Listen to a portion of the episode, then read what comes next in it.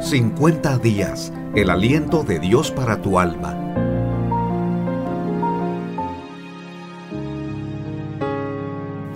¿Qué tal? Soy Constantino Varas de Valdés. Tengo el gusto de compartir aquí en Dun Radio este programa que tiene un enfoque muy importante y desde el título nos parece muy atractivo.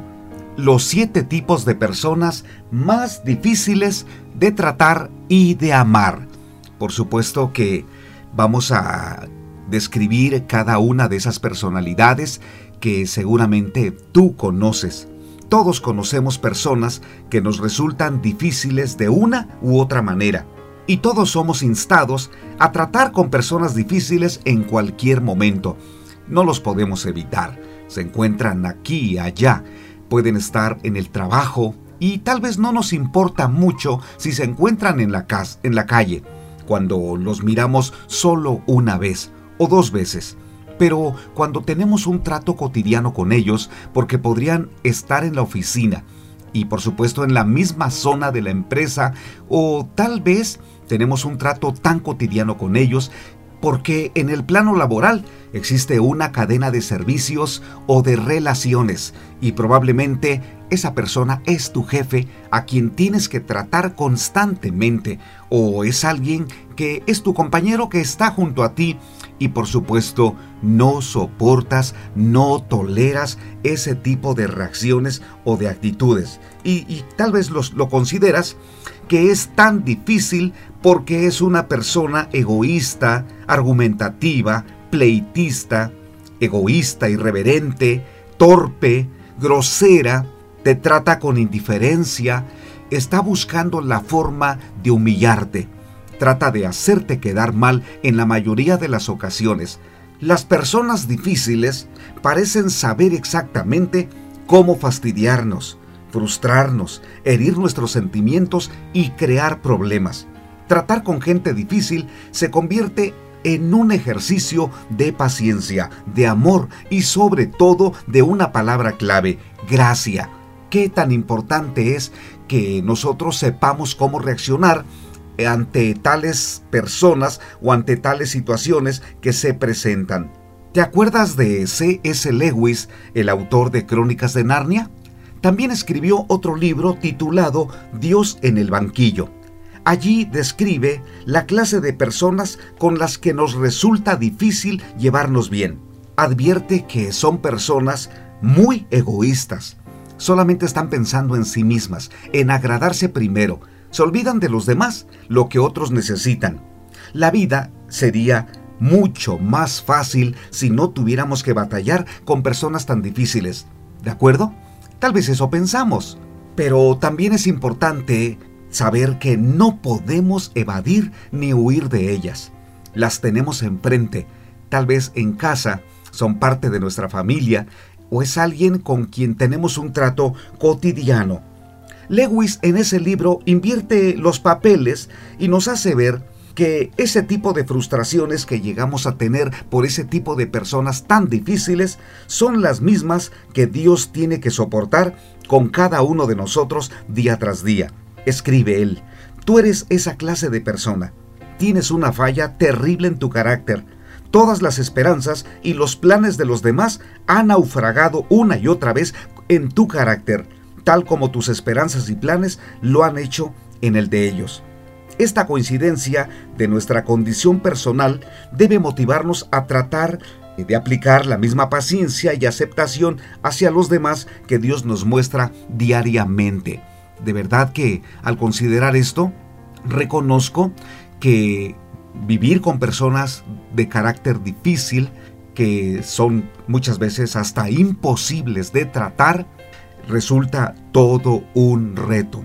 Vamos entonces a considerar cuáles son los tipos de personas. En este programa quiero hablar de siete de ellas, podría haber más tipos, pero hablaré de los más comunes.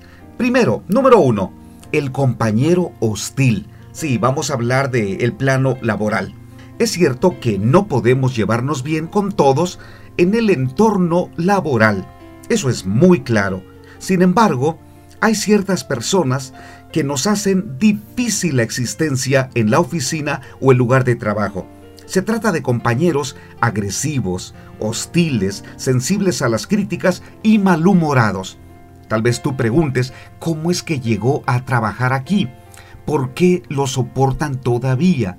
¿Qué ha pasado con los compañeros o aquellos que renunciaron o tuvieron que pedir un cambio de oficina por no poder soportarlos? Ese es el tipo número uno. Las personas hostiles.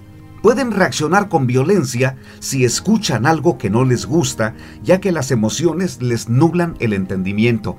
Ellas no se guían por el razonamiento, no consideran, no analizan, no observan, no toman en cuenta el consejo de los demás, simplemente reaccionan con una emoción, como algunas veces se señala, con el hígado, porque su mal humor o las frustraciones que tienen simplemente les conducen a reaccionar de una forma violenta. Ahora, ¿qué vas a hacer con una persona que es hostil, que te trata y como alguno dice, ya me agarró a mí? Constantemente me fastidia, me molesta, no me entrega los documentos a tiempo, habla mal de mí. Y cuando yo realizo un trabajo, esta persona a propósito lo, lo vuelve a hacer mal o, o no lo entrega. Es un estorbo para mí en el trabajo. ¿Qué puedes hacer con una persona hostil? Si te trata mal, es importante que no le respondas de la misma manera porque así evitarás problemas en el futuro. Debes saber que una persona hostil, de carácter duro, rígido, violento o autoritario, en el fondo tiene un sinfín de frustraciones. Muchas de ellas probablemente vienen desde su infancia. Ahora tú dirás, pero eso a mí qué me importa. Si esta persona tuvo problemas cuando era niño o niña, y esto a mí, ¿qué me importa? Porque esta persona debe superarlos, porque nos, me, ofende, me maltrata. Es verdad. Es probable que sea tan efectiva o tan inteligente que ha, ha permanecido en el trabajo porque les ha dado resultados. Es alguien muy eficiente, pero el problema es su actitud.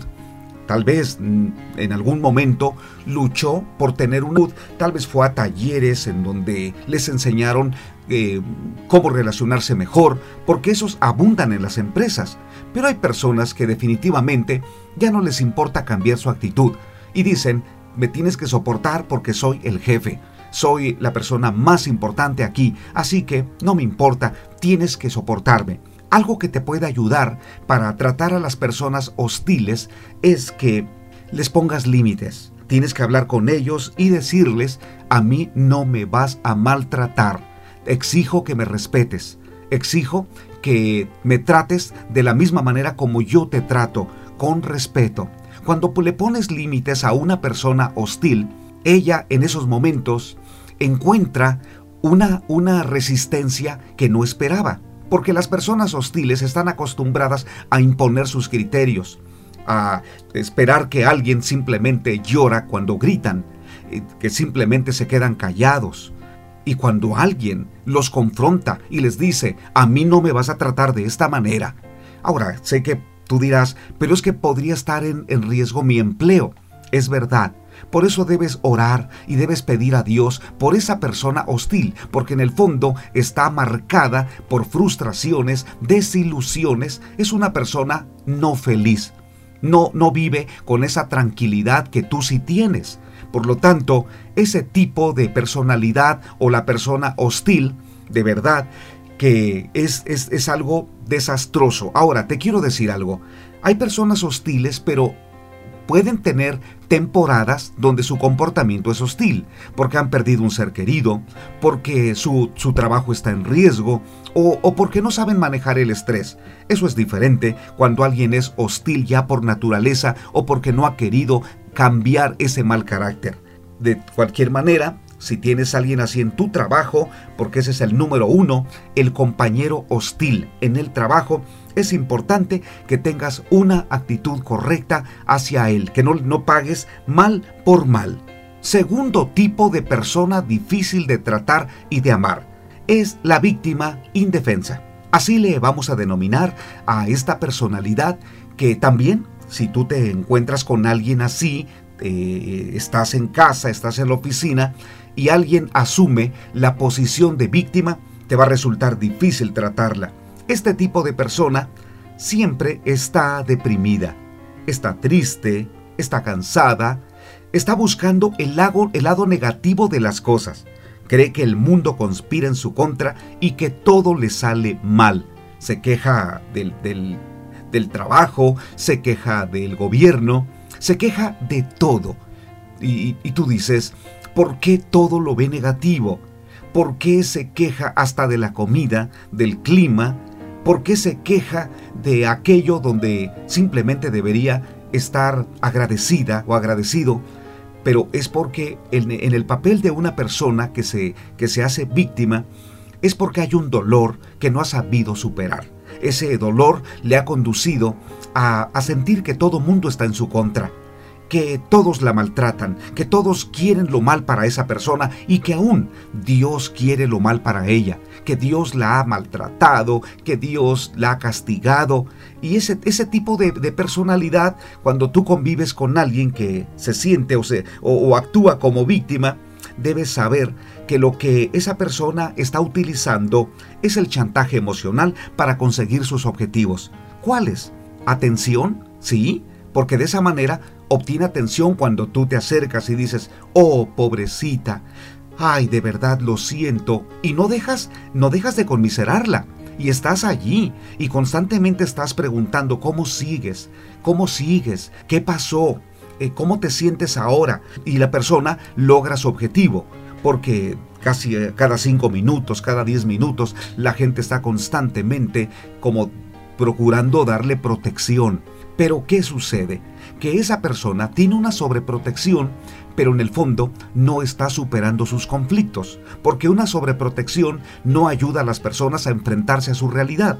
Lo que ayuda a una persona que es víctima indefensa es que ella tiene que hablar, y tiene que, tiene que eh, desarrollar o presentar esa catarsis para hablar de sus desgracias. E, esa persona tiene que llorar, pero llorar con un especialista, con alguien que la escuche, pero también que al ser confrontada la persona esté dispuesta a cambiar. Y, creo que algo que te va a ayudar a ti cuando convives con una persona que se considera víctima, puede ser tu mamá, podría ser tu papá, podría ser uno de tus hermanos, y tú dices, no sé qué hacer, eh, siento que es una carga para mí porque se queja de todo, dice que la he abandonado, que no le ayudo, que soy un mal hijo, que soy un mal padre. Tú vas a encontrar a personas en casa también así. Bueno, alguien que siempre está hablando de sus desgracias y siempre está buscando culpables, tienes que también ponerle límites. Primero, tú no debes sentirte culpable de sus desgracias, ni tampoco debes sentirte responsable de sacarla de esa situación, porque tú no eres su salvador, tú no eres su rescatista. Tú puedes ser de apoyo, por supuesto, nosotros estamos para ayudar, para bendecir, para levantar, para restaurar, pero de allí a que tú tengas la responsabilidad de que de ti dependa que tenga buen ánimo, que de ti dependa que esté en buenas condiciones emocionalmente, eh, que de ti dependa, no deberías asumir ese papel como si, como si es la, la, la solución de los problemas de esa persona dependieran de ti. No es así. Todas las personas tenemos que asumir responsabilidad de nuestras decisiones. Muchas veces estamos sufriendo, consecuencias por decisiones mal tomadas. ¿Qué hacer? llorar y vivir como víctima porque fallé, porque decidí mal y que ahora los demás tienen que escucharme y apoyarme. No, tenemos que enseñar a la gente a ser responsable de sus decisiones y decirle bueno, tú te equivocaste o alguien se equivocó contigo, te lastimó, pero no puedes vivir toda la vida con el papel de víctima o de mártir. Necesitas levantarte. Eh, tú puedes salir adelante. Dios puede darte una nueva naturaleza. Dios puede sanar tu dolor, te puede levantar de las cenizas. ¿Sabes cuántas, cuántos casos de personas hemos conocido que hoy hablan con valentía de cómo Dios las levantó? Son muchas. Uno de ellos fue Javes. Él nació mal, por eso le pusieron ese nombre que significa dolor. Pero si él no se hubiera levantado de esa condición, habría vivido como víctima, diciendo la culpa la tienen los médicos, o mi mamá, o la partera, o quien no me protegió. Pero él clamó a Dios. Dice en la Biblia que fue el más ilustre en el tiempo de las crónicas, ahí en la Biblia, fue el más ilustre ¿Por qué? Porque dice la Biblia que habló con Dios y le dijo, oh Dios, bendíceme, ayúdame, levántame. Esa invocación a Dios fue lo que levantó a este hombre Javes y no vivió como víctima.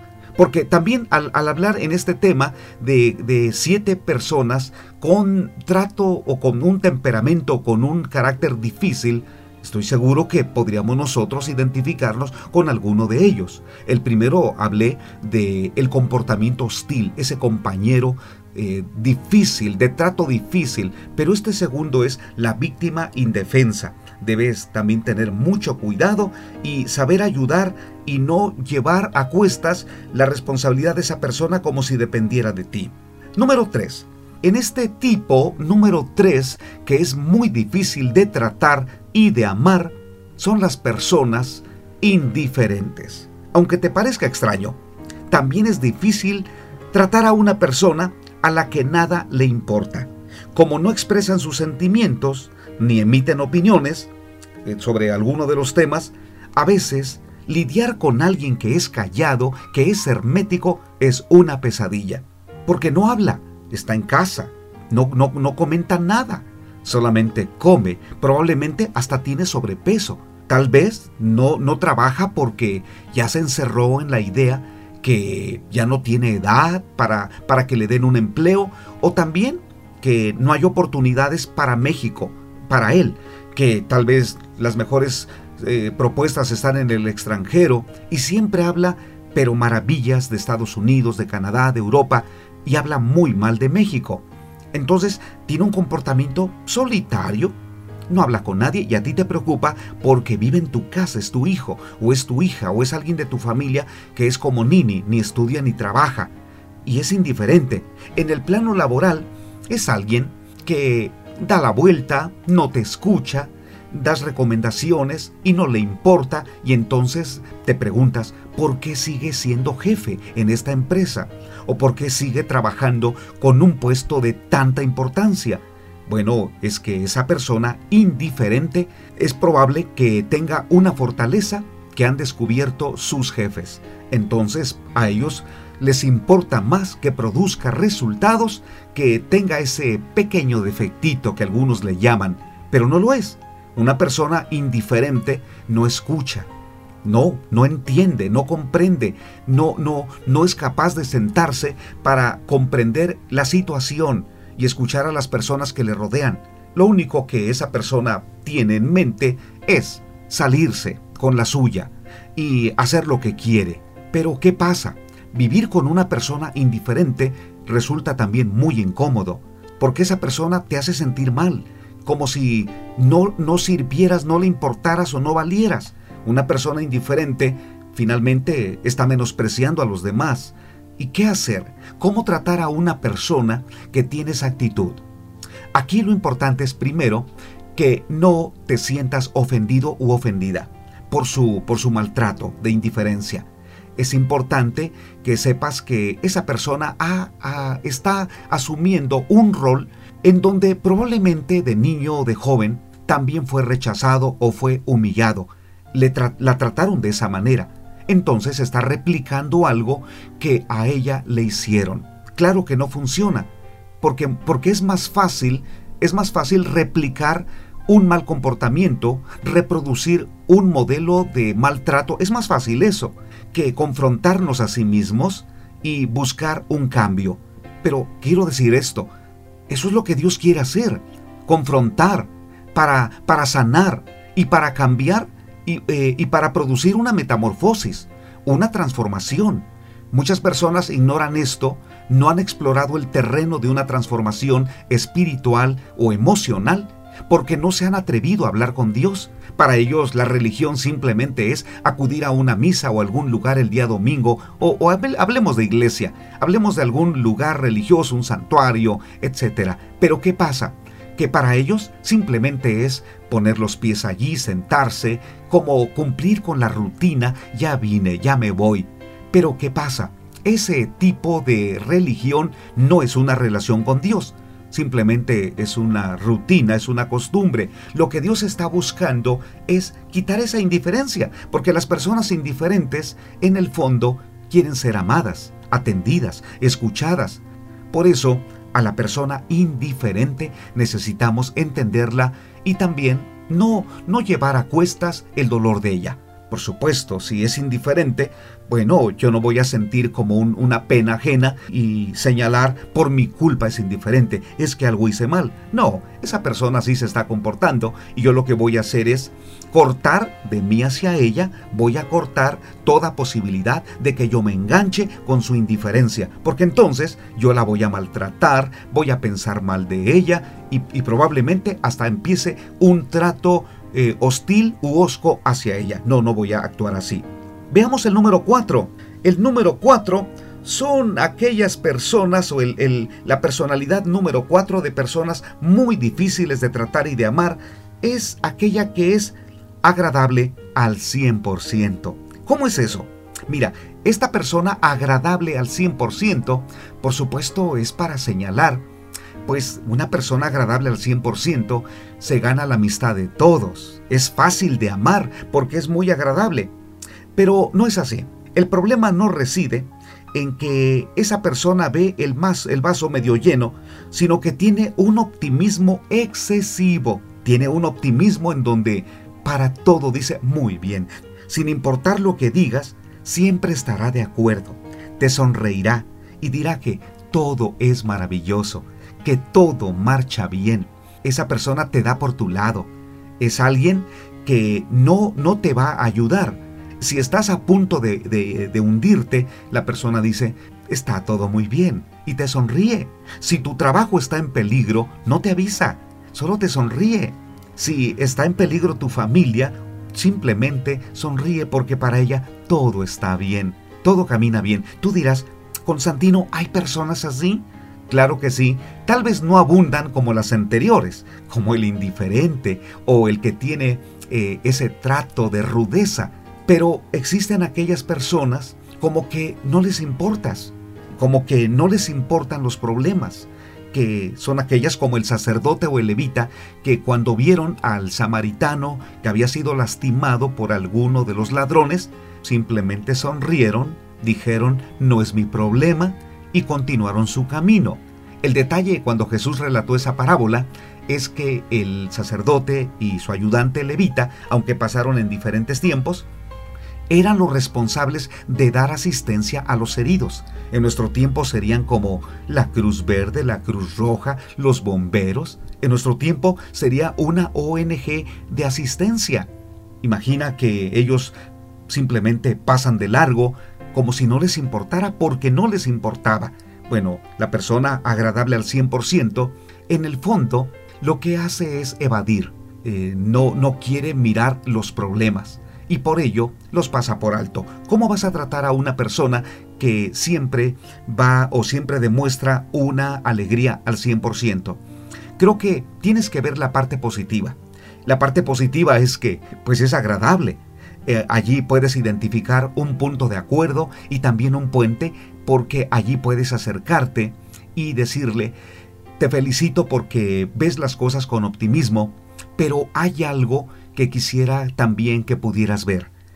Y claro, la persona entonces te vas a sorprender porque deja de sonreír y te mira con sospecha y probablemente hasta te, ve como, como un riesgo, ¿no? Para, para su alegría, te ve como un peligro porque esa persona lo que hace es evadir, ¿sí? Es evasiva, pero es una forma de, de por lo menos soportar o tratar a alguien que es agradable al 100%. Veamos el número 5 y el número 5 déjame decirte que también abundan y es el cerebrito o sabelo todo. También este tipo de personalidad llega a ser muy difícil de tratar. Pensemos sobre todo en la escuela. Qué difícil, ¿verdad? ¿Cuánta envidia hay para el, el de los 90, 99, el de 100? Qué difícil. Esa persona es muy solitaria porque siempre la miramos estudiando, está, está trabajando, es la que entrega los resúmenes completos, es el que sí estudia para un examen es el primero que levanta la mano para responder algo, es aquella persona que cuando todos quieren hacerse la pinta o no ir a clases, ella se sienta en su sillón o en la silla y dice, yo sí quiero recibir clases. Se vuelve odiosa porque tú lo consideras como un nerd o un erudito dos tipos de personas. Aquí podríamos hablar eh, en este cerebrito sabelo todo de dos categorías para que no, no, no califiquemos de la misma manera a los dos tipos. El primero, pues son aquellos que saben realmente y son expertos en cualquier tema. Allí sí decimos mis respetos porque es alguien que estudia. Eh, eh, y, y esa, esa personalidad es muy positiva. Si está en tu equipo de trabajo, vas a crecer con ella porque te va a conducir a crecer en temas donde a ti te hace falta ese, ese aprendizaje. Pero está el segundo tipo. Son aquellos que se, bueno, son especialistas, pero en su forma de actuar te harán sentir inferior o estúpido. Van a creer que tú eres un tonto, que no sabes. Y además no van a permitir que los ayudes, porque nadie lo puede hacer mejor que ellos yo tengo que, reconocer que cuando alguien es sabelo todo, le ha costado ser el mejor del grupo o el mejor en el trabajo, pues no fue fácil, ha sido a base de esfuerzo y disciplina. Pero también probablemente el orgullo no le ha permitido ser sencillo para sentarse a aprender. Tal vez lo único que quiere es enseñar y hacerle sentir a todos que es el mejor y no se baja de la palestra de ese éxito. ¿Qué hacer cuando una persona eh, tienes un, trato con ella, porque podría ser tu hermano en la casa. Qué difícil, ¿verdad? Se vuelve tedioso. Bueno, amar a una persona de esa manera no es sencillo. Pero si tú te colocas en la posición no de sentirte inferior, sino de sentir que necesitas aprender y aprovechar los recursos que esa persona tiene, entonces va a ser una bendición crecer junto a alguien que tiene esas cualidades. Pero cuando alguien es ese mismo erudito, pero en la primera categoría que mencioné, pero te trata con vileza, te, te sobaja como algunos así lo expresan o te humilla, pues va a ser muy difícil. ¿Qué hacer? Mira, debes reconocer que tú tienes tus cualidades, que una persona de ese nivel, aunque diga que no sabes, que no, que no has terminado ni, ni la prepa, te humille porque no terminaste tu carrera universitaria, lo que tienes que hacer es demostrarle que tú tienes habilidades y cualidades. Esto te puede conducir a estudiar, a terminar tu carrera, porque una persona que sabe más que tú te puede ayudar, puede, puede, puede orientarte y, aunque no tiene las actitudes correctas, pero tú debes tomar lo correcto eh, de, de esa actitud. Y veamos el número 7. Y este es el caprichoso, necio, empedernido, terco. Qué difícil cuando en tu trabajo eres de los que presenta propuestas, eres un innovador o innovadora, pero dices, ay, es que no sé cómo presentarlo. Tengo un jefe que no le agrada nada de lo que nosotros hacemos. Casi tira al cesto de la basura nuestros mejores esfuerzos. Mira, si tú eres joven, te quiero compartir esto. Muchos adultos han llegado a ser caprichosos y tercos porque les falta humildad, Llega un momento donde piensan que saben lo suficiente, que son mejor que, que cualquiera, y esto los ubica en la terquedad. Una persona en esa condición ya no aprende. Van a cursos o a seminarios de una semana, pero van y se sientan, eh, van, van a dormir. ¿Qué dicen? Yo que voy a aprender aquí. Yo debería estar dando las conferencias. Yo estoy aquí para dar, no para recibir. Entonces, ¿qué hacer cuando vives con alguien que es así. O, bien, trabajas o estudias con, con alguien que tiene esa, esa característica. Bueno, debes saber que esas personas tercas y que no cambian de parecer por nada del mundo son muy difíciles de tratar. Cuando alguien es caprichoso, no importa que les digan cómo, cuándo, por qué, simplemente no están interesadas en oír las opiniones ajenas. Son de los que contradicen sin pensar, imponen sus ideas por encima de las suyas, aun cuando claramente no son adecuadas. ¿Cómo tratarlos? Necesitas mucha paciencia y buscar en esas personas esa parte débil que tienen, porque tienen una parte débil. Te puedo asegurar que en gran medida son solitarios. Así que si un día les invitas un café o reconoces una cualidad que ellos tienen, los vas a sorprender, porque están acostumbrados a ser humillados. Tal vez los humillan sus superiores, por eso ellos humillan a sus inferiores. Pero cuando tú los respetas y admiras algo que realmente tienen, entonces se darán cuenta que tu proyecto puede ser considerado. ¿Sí? La actitud de un terco cambia cuando es querido, aceptado, reconocido y hasta amado. Ahora, tú dices, sí, pero ahí está el problema, Constantino, ahí está el problema. Exacto. Por eso tengo que ir a las palabras de Jesús. Es bien importante que escuches lo que Jesús dijo. No juzguéis para que no seáis juzgados, porque con el juicio con que juzgáis, seréis juzgados, y con la medida con que medís, os será medido. ¿Y por qué miras la paja que está en el ojo de tu hermano, y no echas de ver la viga que está en tu propio ojo? Mateo 7 del 1 al 3. Estas palabras son clave para saber cómo tratar y amar a alguien que es difícil. Tienes que considerar primero tu vida. Tú necesitas cambiar. Antes de querer cambiar a los demás, Jesús dice, primero tienes que considerar que tú tienes un tronco o una viga pesada en tu ojo que te impide sacar la, pequeña paja del ojo de los demás. En el contexto o en estas palabras de Jesús, Él quiere que nosotros primero nos propongamos hacer cambios en nuestra propia vida antes que en los demás. Segundo, en, en las palabras de Jesús dice, oísteis que fue dicho, ojo por ojo y diente por diente. Pero yo les digo, no resistan al que es malo. Antes, a cualquiera que te hiera en la mejilla derecha, vuélvele también la otra. Y al que quiera ponerte a pleito y quitarte la túnica, déjale también la capa. Y a cualquiera que te obliga a llevar carga por una milla, ve con él dos. Al que te pida, dale. Y al que quiera tomar de ti prestado, no se lo rehuses. Jesús está aquí hablando y describiendo a dos, a, dos, a dos personas. Bueno, la primera, que es agresiva, ofensiva, indiferente, terca, que te ha maltratado y por la otra te coloca a ti, alguien que está sufriendo el maltrato. ¿Qué hacer? El que sufre el maltrato, Jesús le dice, considera que la otra persona no es mejor que tú, está en peores condiciones que tú. Está, está luchando con esa personalidad difícil, tal vez ni ella misma se soporta. Entonces, tú puedes ser un factor de cambio para ella a través de tu buen trato. Te va a costar mucho, pero es bueno. Primero, no te vengues. No es ojo por ojo ni diente por diente. Al contrario, si está en ti hacer algo por ella, hazlo. Si está en tu capacidad de hacer un mejor trabajo, hazlo.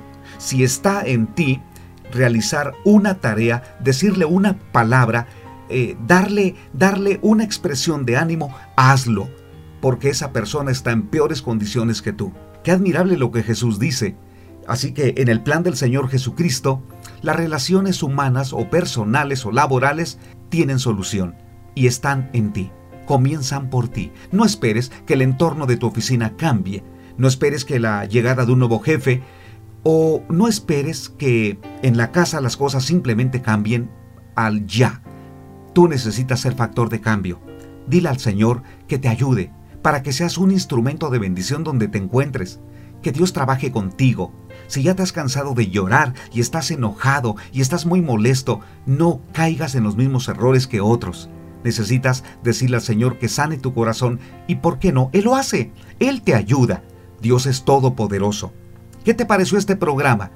Es mi deseo contribuir para ser bendición a tu vida como también a tu familia. Soy Constantino Varas de Valdés. Mi correo electrónico es constantinovaras.yahoo.com.mx constantinovaras.yahoo.com.mx Estoy para servirte. Nos vemos en el próximo programa. Continúa aquí. Hasta pronto.